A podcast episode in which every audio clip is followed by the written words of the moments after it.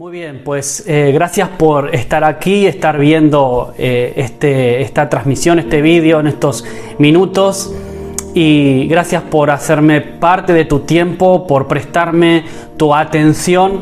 Yo te animo a que puedas ya preparar tu corazón para recibir lo que tiene Dios en este día. Es un mensaje muy especial para nosotros como hijos de Dios y también como iglesia. Por eso quiero antes de que nada poder, eh, poder orar. Acompáñame a, a orar cerrando tus ojos un momentito. Señor, queremos agradecerte en este día por, por este tiempo que nos regala, Señor, aunque no podemos estar reunidos de manera presencial, Señor, hoy podemos aprovechar estos medios digitales, virtuales, Señor, a través de Internet para poder escuchar tu palabra, para de alguna forma, Señor, también estar conectados como iglesia, poder recibir lo que tú tienes preparado para cada uno de nosotros en este día. Bendice a cada una de las personas que ahora están viendo esto, hombres, mujeres, niños, jóvenes, Señor, cada persona que esté ahora eh, prestando sus oídos y disponiendo su corazón para recibir una palabra fresca de ti, Dios. Que no sea yo, Señor, que seas tú hablando hoy en este, en este momento, Señor. Prepara nuestros corazones en el nombre de Jesús. Amén. Bien, el mensaje de hoy es un mensaje muy importante y tiene que ver con la visión y la misión de la iglesia. Eso quiere decir tu misión y la mía. ¿Qué dice Dios acerca de nuestra misión como, como hijos de Dios, como hijos suyos, en medio de este tiempo de, de pandemia, en este tiempo de crisis social, en medio de esta crisis sanitaria, también económica como la que ya estamos padeciendo en muchos países del mundo, especialmente en España? De alguna u otra forma eso toca tu vida o toca a alguien de tu familia, algún amigo, algún ser querido. Estamos pasando tiempos muy convulsos, muy complicados. Por eso hoy más que nunca veo conveniente y entiendo de parte de Dios que es necesario poder refrescar la visión y la misión que Dios ha colocado en nuestras manos. Así que yo te animo a que puedas abrir tu Biblia ahí donde estás, eh, en formato físico, la tengas en un móvil o donde sea en una tablet, que puedas abrir tu Biblia en el libro de Hechos los primeros tiempos de la iglesia, los primeros, eh, los primeros hechos de los apóstoles, los discípulos y los de seguidores de Jesús. Vamos a ir al capítulo 2, vamos a leer a partir del versículo 41 al 47. Y dice así, así que los que recibieron su palabra, fueron bautizados y se añadieron aquel día como tres mil personas y perseveraban en la doctrina de los apóstoles, en la comunión unos con otros y en el partimiento del pan y de las oraciones. Y sobrevino temor a toda persona y muchas maravillas y señales eran hechas por los apóstoles todos los que habían creído estaban juntos y tenían en común todas las cosas y vendían sus propiedades y sus bienes y lo repartían a todos según la necesidad de cada uno y perseverando unánimes unánimes cada día en el templo y partiendo el pan en las casas comían juntos con alegría y sencillez de corazón, alabando a Dios y, teniendo favor con todo el pueblo. Y el Señor añadía cada día a la iglesia a los que habían de ser salvos. La iglesia necesita una visión. Ahora, ¿cuál es la visión de Dios? Esto es lo que realmente a nosotros en, este día nos interesa, porque no estamos aquí para construir una visión propia, sino para coger la visión de Dios y hacer la carne en nuestras vidas a nivel personal y también como iglesia. Estamos llamados a terminar la obra que Él comenzó que es su misión. Ahora, ¿qué es lo que trae la gloria a Dios? Apocalipsis capítulo 7, versículo 9. Acompáñame a leerlo también porque es, es uno de los versículos fundamentales para, para estos minutos. Apocalipsis capítulo 7, versículo 9. La versión de Reina Valera tiene por título La multitud vestida de ropas blancas. Esto habla de la visión de Dios. Esto habla del final de los tiempos. Esto habla de cuál es el plan final de Dios. ¿Para qué estamos, a qué estamos llamados? Y cuál, a dónde, hacia dónde nos dirigimos, cuál es nuestro objetivo como cristianos y como hijos de Dios. Y dice Apocalipsis 7, 9. Después de esto, dice Juan, miré, y he aquí una gran multitud, la cual nadie podía contar, de todas naciones y tribus y pueblos y lenguas que estaban delante del trono y en la presencia del Cordero, vestidos de ropas blancas con palmas en las manos, y clamaban a gran voz diciendo, la salvación pertenece a nuestro Dios, que está sentado en el trono y el Cordero. Es decir, Juan vio en el final de los tiempos, vio una gran multitud, hijos e hijas de Dios, creyentes de toda tribu, pueblo, raza y nación no solo creyentes, verdaderos discípulos que entregaron su vida a Cristo. Él está viendo una multitud tremenda. Y quiero decirte hoy que esa es la misión de la iglesia. Esa es tu misión y la mía. Alcanzar a esa gran multitud. Ganar almas para Cristo. ¿Por qué? Porque hay una multitud que todavía no se ha completado. Y Dios nos invita a ti y a mí a participar en esa misión, a ser parte activa en la cosecha de almas, de personas. La visión de Apocalipsis 7:9 no es la causa, sino que es el resultado de la misión. Por eso Dios nos llama a ti y a mí a ser sus colaboradores, a completar esa gran multitud. ¿No es increíble? ¿No es increíble pensar que el Dios Todopoderoso hoy cuenta contigo y conmigo a pesar de cómo somos, a pesar de nuestros fallos, a pesar de, de nuestros errores? A pesar de todo eso, Él cuenta contigo y conmigo. ¿Para qué? Para poder un día llenar el cielo de discípulos, para poder completar ese número, esa gran multitud que Juan ya vio. Por eso hoy quiero hablarte de esto, te hablo de visión, te hablo de propósito, te hablo de misión. Pero para tener una misión con M, yo primero tengo que tener la visión de hacia dónde tengo que ir, hacia dónde me está llamando Dios. Y por eso es tan vital poder recordar qué es la iglesia, para qué existe la iglesia y qué es ser iglesia. Y quiero que me acompañes a unos versículos más que están en, Mateo capítulo 22, que habla acerca de, de, forma muy resumida de cuál es nuestra visión como, como iglesia, cuál es eh, nuestro ADN, que hoy más que nunca yo necesito recordar y que cada uno de nosotros necesitamos refrescar. ¿Por qué? Porque en medio de todo lo que está sucediendo es muy fácil perder el foco, es muy fácil perder la fe, es muy fácil desenfocarse. Eh, no podemos permitir que los árboles nos impidan ver el bosque. No podemos permitir que la pandemia, la crisis social, económica que está sucediendo y que es completamente real, no podemos permitir que eso nos desenfoque de ver cuál es el plan principal de Dios para tu vida y la mía para la iglesia en este tiempo que nos toca vivir. Acompáñame a Mateo 22. Aquí en Mateo 22 recordamos cuál es el primer mandamiento. Parece que son cosas muy sencillas y que ya sabemos todos, pero en estos tiempos más que nunca es imprescindible poder volver a las cosas básicas y sencillas de nuestra fe. Aparentemente sencillas, no son tan sencillas. Vamos a ver lo que dice en Mateo 22, eh, versículo 36. Maestro, le pregunta un seguidor a Jesús, Maestro, ¿cuál es el gran mandamiento en la ley?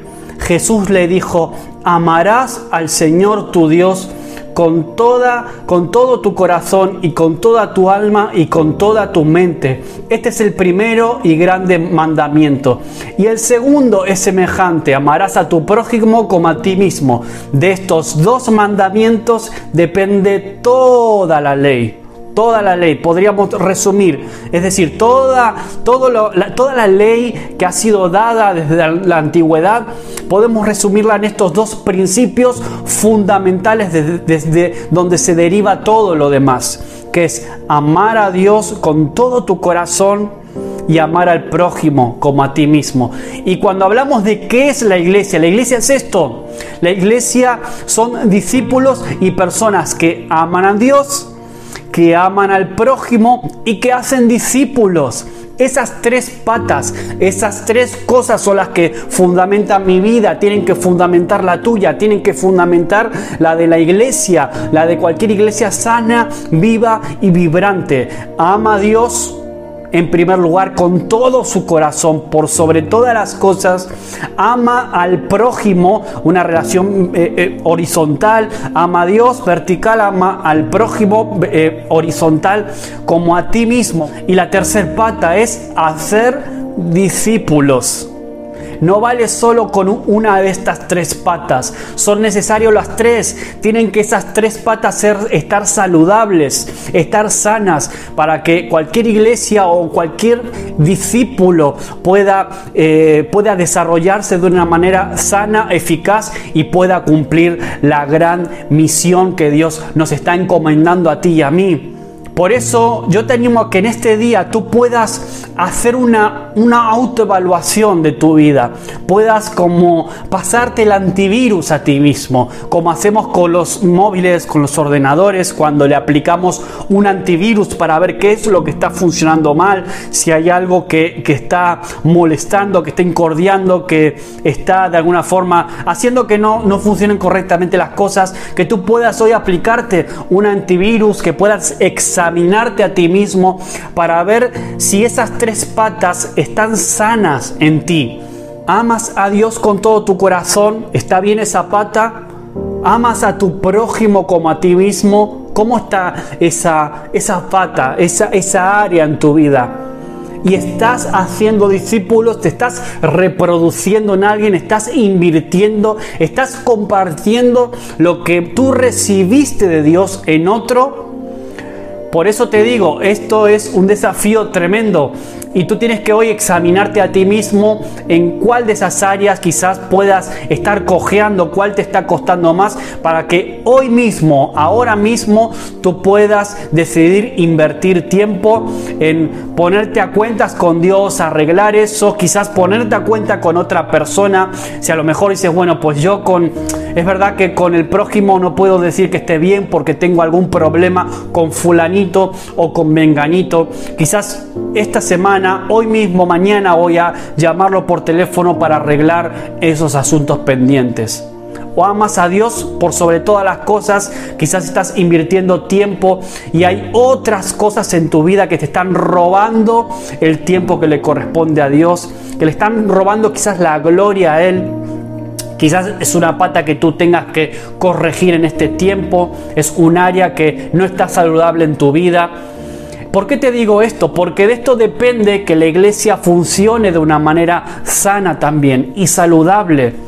Somos un grupo de discípulos, un grupo y una congregación de hombres y mujeres, niños, ancianos, jóvenes que aman a Dios por sobre todas las cosas, que aman al prójimo y que tienen que hacer discípulos. Por eso por eso estamos involucrados ahora en esta visión también celular para, nuestras, para nuestra iglesia, para nuestras vidas. Y queremos aplicar también este, comenzar a, a vivir en esta dinámica de modelo celular para nosotros, porque entendemos que es una de las mejores estrategias para este tiempo para pasar de ser una iglesia pues tradicional que simplemente se congrega los domingos y que tiene reuniones de jóvenes, de mujeres, de esto, de lo otro, que no está mal nada de eso, pero queremos ser más eficaces y queremos tener un enfoque mucho más evangelístico y entendemos que el modelo celular es más eficaz en esto. Por eso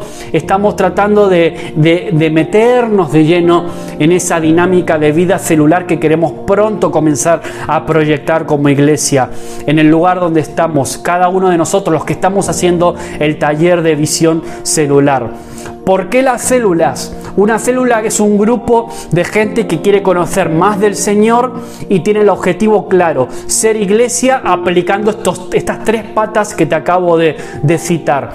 El enfoque de la célula, la célula no es un grupo pequeño, el enfoque de la célula es hacer discípulos es potenciar las tres patas, pero específicamente sobre todo la, la tercera, hacer discípulos. Por eso tenemos como objetivo prioritario alcanzar a los perdidos. El enfoque y el objetivo es clave, es clave tener bien en claro, no son grupos pequeños que están muy bien y vamos a seguir seguramente también con grupos pequeños de diferentes cuestiones pero vamos a enfocarnos en, adoptar un modelo de iglesia celular, porque entendemos que lo más efectivo y es hacia donde nos está también llamando el Señor en, en estos tiempos. Ahora, ¿qué es, ¿qué es lo que se hace en una célula realmente? Bueno, pues en una célula se conecta con Dios y se conecta con personas. Ya estás cumpliendo dos de esos objetivos principales que te mencionaba. Conectas con Dios y conectas con el prójimo, conectas con otras personas. También, además de conectar, también crecemos, crecemos espiritualmente, crecemos en responsabilidades también con las personas. Se promueve el crecimiento, lógicamente. También compartimos compartimos. No es un lugar, la célula, no es un lugar para el debate teológico. Eso quizás tiene sentido en otro tipo de contextos. Una célula no es para debates teológicos y establecer ese tipo de dinámicas, sino que compartimos vida, compartimos la sencillez. No solo en el día de la reunión, comemos juntos, eh, llevamos las cargas unos con otros y en último lugar también conquistamos. Al final hacemos discípulos, conquistamos personas para Cristo. Todos necesitan a Cristo y somos conscientes de ello. Amén. De esta forma, lo que hacemos son discípulos de Jesús, no discípulos nuestros. Los discípulos siempre son de Jesús. ¿Y qué es un discípulo, Maxi? Pues te lo dije antes, un discípulo es alguien que ama a Dios, que ama a Dios sobre todas las cosas, que ama a su prójimo tanto como a sí mismo y que está haciendo discípulos también. Discípulo se reproduce y es una fórmula sencilla para que todos podamos estar involucrados en la vida celular, en la vida de una célula. Ahora, las tres preguntas que yo quiero que, que hoy puedas hacerte, quiero compartirte a ti también. Hay tres preguntas que son vitales para nosotros hoy. ¿Por qué? qué y cómo. Eso es lo que define la misión de Dios. ¿Por qué tengo que hacer la misión? Bueno, te lo dije al principio, porque hay una multitud que necesita todavía ser completada, aún no está completa. Ahora, ¿qué debemos hacer? Pues está claro, tenemos que hacer discípulos. ¿Y cómo lo hago? ¿Cómo lo hacemos? Bueno, pues en Hechos 2.47 que leíamos antes nos muestra la estrategia de Dios desde el principio hasta hoy. La estrategia de Dios para hacer discípulos es la iglesia, es decir, eres tú y soy yo.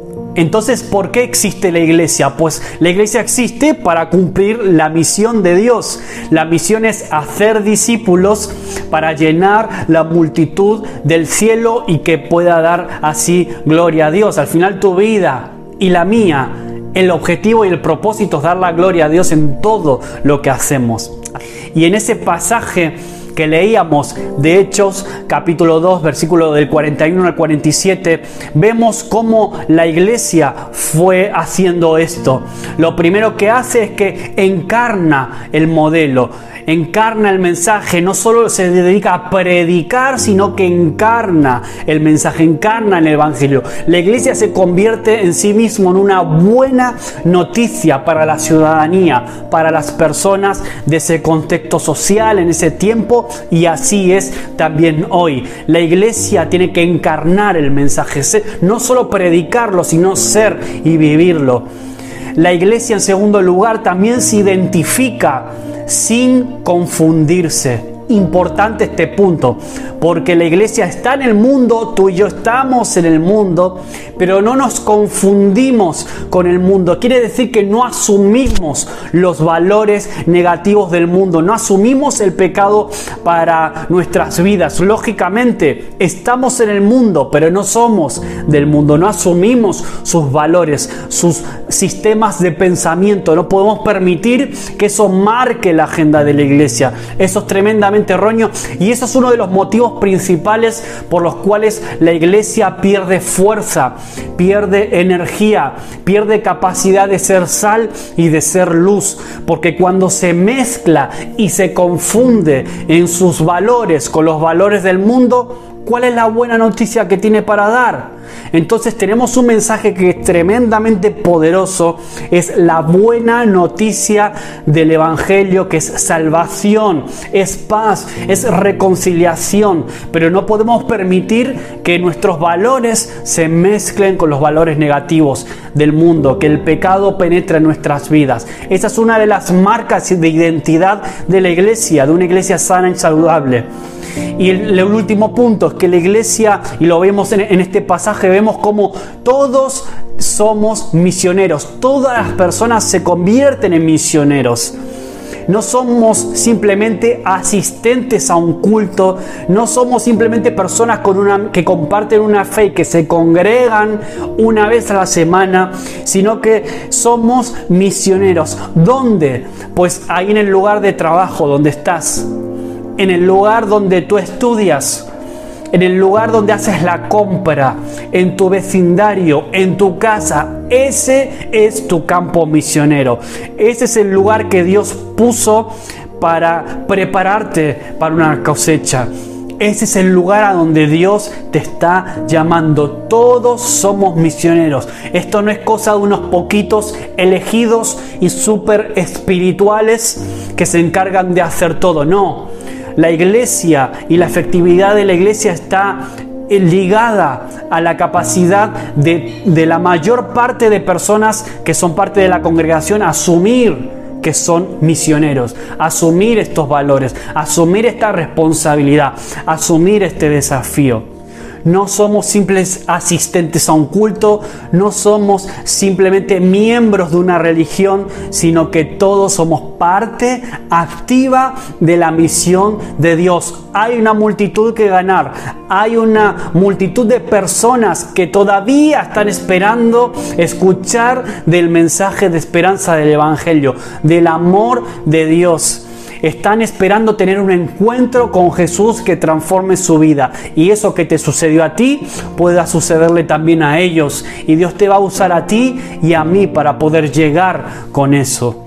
Porque el problema el problema de la iglesia es cuando la iglesia propiamente se convierte en un fin en sí mismo, que los recursos, los talentos, los dones terminan siendo volcados, volcados en sostener y mantener la iglesia, pero no puede ser así, no debe ser así. Y esta pandemia de alguna forma, esta situación que nos toca vivir tiene que traernos una enseñanza positiva en ese sentido. Y es que la iglesia de Dios no tiene una misión, sino que la misión de Dios tiene una iglesia. La misión de Dios te tiene a ti y me tiene a mí. La iglesia de Hechos 2, que leíamos hace un ratito, pues es una iglesia que cumple su propósito. Por eso se expandían tan rápidamente. Y al final la gente se convertía a cientos por día. Era tremendamente increíble. Vemos que viven ser iglesia. Parten el pan, oran, suplen necesidades, se reúnen en casas, da igual, eh, no, se limitan solamente a un espacio físico. Una de las cosas que nos está enseñando este tiempo de, confinamiento, de pandemia, aunque todavía no estamos confinados como tal, sí que hemos aprendido en estos tiempos a que el lugar y lo que antiguamente llamábamos el templo, no puede limitarnos más el ser y hacer iglesia. ¿Por qué? Porque nuestra actividad y nuestra misión está mucho más allá de un simple lugar físico, de un simple local. Que es necesario, sí, es necesario un local para, para realizar ciertas actividades, quizás para congregarnos físicamente, pero no es imprescindible para llevar y ejercer la misión de Dios con eficacia.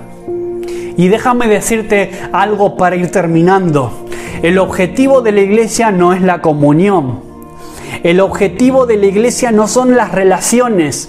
El objetivo de la iglesia ni siquiera es la alabanza, no es la doctrina, no es ni siquiera la obra social. Estas cosas son fruto de la vida de la iglesia, pero el objetivo de la iglesia es la misión. Por eso yo te lo dije desde el principio y quería dejarte bien en claro en estos minutos cuál es nuestra misión, cuál es tu misión y la mía, porque ese es el objetivo principal del cual se derivan todo el resto de cosas. El problema es cuando hacemos, la, hacemos la misión alguna de estas cosas, cuestiones que son buenas, son necesarias, pero son fruto del objetivo principal. Y déjame ponértelo con un ejemplo muy sencillo, quizás hasta tonto, ¿no? Pero es como si tú decidieras alistarte en el ejército pensando de que, bueno, pues en el ejército eh, puedo hacer buenos amigos, porque yo escuché que en el ejército se hacen buenas amistades y todo eso. Pues qué error tremendo, ¿no? Porque la misión del ejército no es hacer amigos. Si bien en el ejército, claro que se hacen amigos, porque se establecen relaciones, se establecen lealtades, se establecen amistades que duran toda la vida, pero esa no es la misión principal del ejército. Déjame terminar con un versículo que este, está en Juan 17:4. Eh, Vamos allá. Mira lo que dice Jesús en una de sus últimas oraciones. Dice, yo te he glorificado en la tierra, he acabado la obra que me diste que hiciese. Tremendo. Yo te he glorificado en la tierra y he acabado la obra que me diste que hiciese. Jesús tenía una misión bien clara que pasaba por la cruz y todo lo que hizo fue en pro de esa misión, de ese objetivo, glorificando con todo al Padre. Todo lo que hacemos en nuestra vida tiene que ser constantemente una glorificación de Dios. Tiene que dar gloria a Dios. Todos tus sueños, tus proyectos, tus metas, tus planes tienen que tener por objetivo principal glorificar a Dios y de alguna forma hacer más efectiva esta misión que yo quería refrescarte hoy en estos minutos. ¿Cómo glorificas tú al Padre? Pues acabando la obra que Dios te dio que. Acabando la obra, la misión. Por eso quiero terminar en estos minutos dejándote un momento en el que tú puedas pensar, reflexionar sobre qué, cuáles de esas tres patas que te mencioné antes quizás tú necesites reforzar, necesites sanar, que, que puedas chequearte a ti mismo, que puedas pasarte el antivirus, ver cómo está tu vida, cómo está tu corazón, cómo están tus anhelos, tus sueños, tus miedos, tus temores, cómo está tu vida delante de Dios. ¿Estás siendo un discípulo eficaz? ¿Cuáles son las cosas que te están impidiendo convertirte en un fiel seguidor de Cristo, en un discípulo verdaderamente. Yo te invito a que tú puedas hacerte parte de esta misión, que puedas cogerla para ti y puedas decir, este es el propósito mayor en mi vida, por encima de todas las cosas que yo pueda conseguir en mi vida. No hay nada mayor que pueda glorificar al Padre que hacer discípulos, llenar esa gran multitud, compartir lo que Dios ha hecho en tu vida con otros. Tenemos un Dios que nos ama, un Dios paciente, un Dios que te dice hoy en este día, no permitas que los árboles te impidan ver el bosque, no permitas que lo que está sucediendo te impida ver el tablero divino de Dios y lo que Él está haciendo y los corazones que están esperando ser tocados por su amor. Y quizás están esperando por una palabra, por una oración, quizás están esperando por una acción de tu parte y de la mía para que esas personas puedan tener un encuentro con Jesús. Por eso te animo a que puedas considerar el hecho de poder formarte eh, acerca de la visión celular, que puedas eh, pronto, quizás para la próxima convocatoria, ser parte de este taller de visión celular en el que vamos a llevar también nuestra fe a un nuevo nivel, vamos a pasar a, a ser discípulos de una forma más efectiva, más eficaz y quiero que seas parte de la revolución que se está produciendo en estos tiempos. No dejes que el enemigo ponga miedo, ponga dudas y te robe la esperanza y la fe. Llénate de Dios más que nunca. La iglesia a lo largo de su historia ha tenido que convivir con tiempos muchísimo peores que lo que estamos viviendo nosotros hoy en día en Europa en este caso y en otros sitios del mundo donde se, están, se está viviendo esta situación de pandemia y esta situación de crisis social, económica, que al final es una crisis de valores y una crisis espiritual. El mundo necesita del amor de Jesús y no estamos solo para, para predicarlo, estamos también para encarnarlo en el lugar donde estás súmate a esta revolución. Ponte a cuentas con Dios. Asume la misión para tu vida.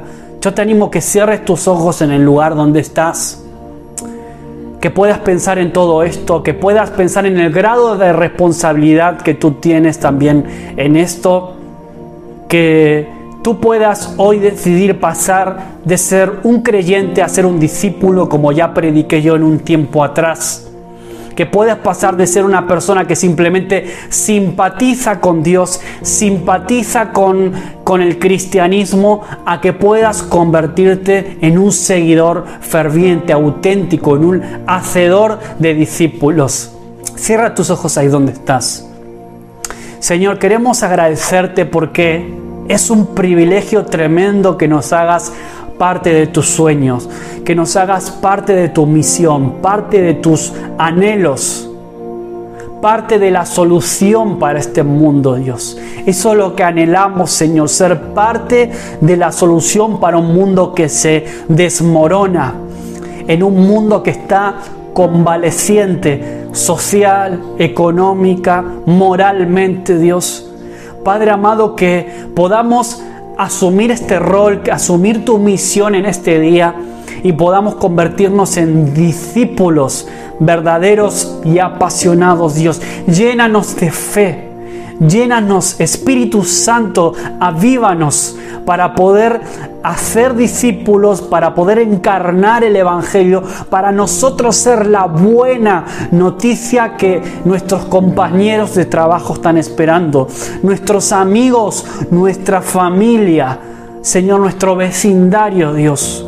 Padre amado, queremos ser parte de esa iglesia vibrante que transforma el mundo, que es sal y luz de la tierra, Dios. Que en este fin de 2020, de este año aparentemente tan malo, Señor, para, para todos nosotros, por todo lo que nos está tocando vivir, que nosotros podamos decir, este fue el año en el que yo me conecté contigo como nunca antes, en el que yo me conecté con la misión tuya como nunca, Dios el año en el que me acerqué más a ti, el año en el que me reconcilié contigo, el año en el que mi, familia fue restaurada, el año en el que gané a otros para Cristo, el año en el que tú fuiste glorificado como nunca a través de mi vida, Dios.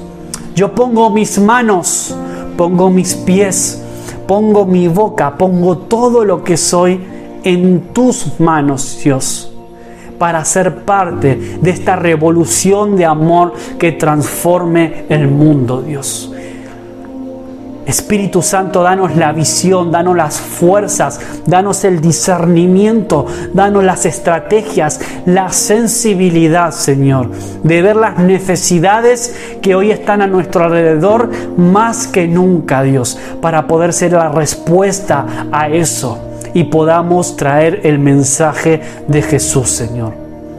Padre, bendigo a cada uno de mis hermanos aquí en Orense en la iglesia, Dios. Bendigo a las personas que quizás estén viendo este, estos minutos, este mensaje a través de este vídeo, Señor. Bendigo sus vidas, sus familias, que tú puedas bendecirles y tocar sus corazones de una manera muy especial. En el nombre de Jesús. Amén. Amén. Si has llegado a, este vídeo, quizás por primera vez has escuchado un mensaje como este, si quizás nunca has tomado el paso de entregar tu vida a Jesús y tú dices, wow, me gustaría ser parte de esto, me gustaría ser parte de, este, de esta misión que trasciende mi, aún mi propia vida porque veo que eh, entiendo que aquí está el sentido de mi vida. Pues yo te animo a que, a que escribas aquí abajo, que nos escribas a nosotros. Queremos orar por ti, queremos eh, guiarte para que puedas entregarle tu vida a Jesús y puedas sumarte a esta familia de fe, a esta comunidad de personas que aman a Dios, aman al prójimo como a sí mismo y que hacen discípulos. Y que esas tres patas estén bien fuerte presentes en tu vida y te ayuden y te bendigan para que puedas mejorar, que puedas desarrollarte de una manera sana y que cuando pase todo esto podamos decir, mira, yo sí que he salido más fuerte y ya no va a ser un eslogan político, un eslogan de marketing, sino que va a ser una verdadera realidad para mi vida. Y voy a poder decir, yo he salido más fuerte de todo esto que nos ha tocado eh, eh, vivir. He salido más fuerte en mi fe. He salido más fuerte en mi carácter. He salido fortalecido en mi matrimonio. He salido más fuerte con mi familia. Y he salido más fuerte con Dios. Espero que esto siga hablando a tu corazón en el resto de estos días que puedas pensar en esto. Y si tienes algunas cuestiones que necesitas aclarar, no dudes en contactarnos, no dudes en escribirnos aquí abajo en este vídeo o en el correo electrónico nuestro como iglesia. Si estás viviendo en Orense, si estás pasando algún tipo de necesidad, no dudes también en contactarnos y buscaremos la manera en, las medidas de nuestras posibilidades de, de suplir aquello. ¿Vale? pues que tengas una muy buena semana y que Dios bendiga tu vida.